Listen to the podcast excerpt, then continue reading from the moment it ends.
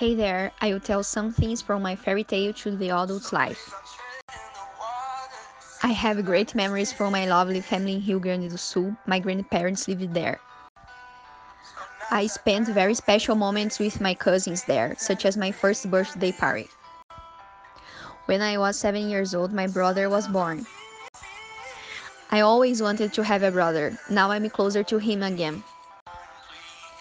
I have never had so many friends, but I've learned they are enough. I concluded my 8th grade in 2008. During my high school, I could visit some places like Curitiba. 2011, it was a great year with a lot of doubts too. I concluded high school.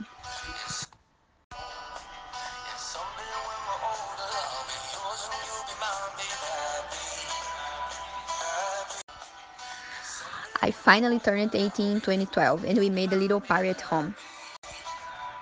I really love to take pictures with my family and my dog, whose name is Max. Sometimes our relatives came to visit us and we enjoyed to show them our city. 2012, I have started to study at the university.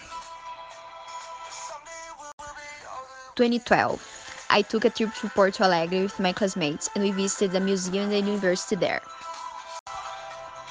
I love to take pictures in order to remember nature, to see the sunshine in the sky. 2013, I visited an amusement park with some people from my English school. I have been to Curitiba sometimes, that city is very beautiful. There was snow in 2013 here. It was a freezing night. I have lived a lot of good moments with my friends at the college. I fell in love with Florianopolis. Our capital is amazing.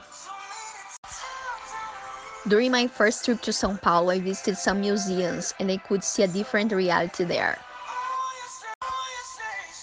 My friends and I have lived good moments together in and out of the university.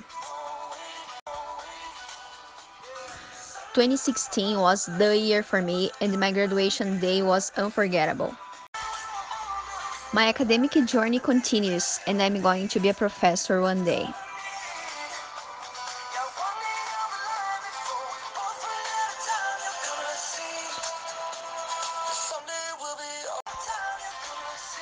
I will love to travel around the world by myself and with my family too.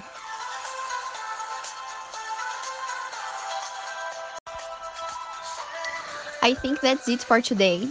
I wish we all have a great 2022.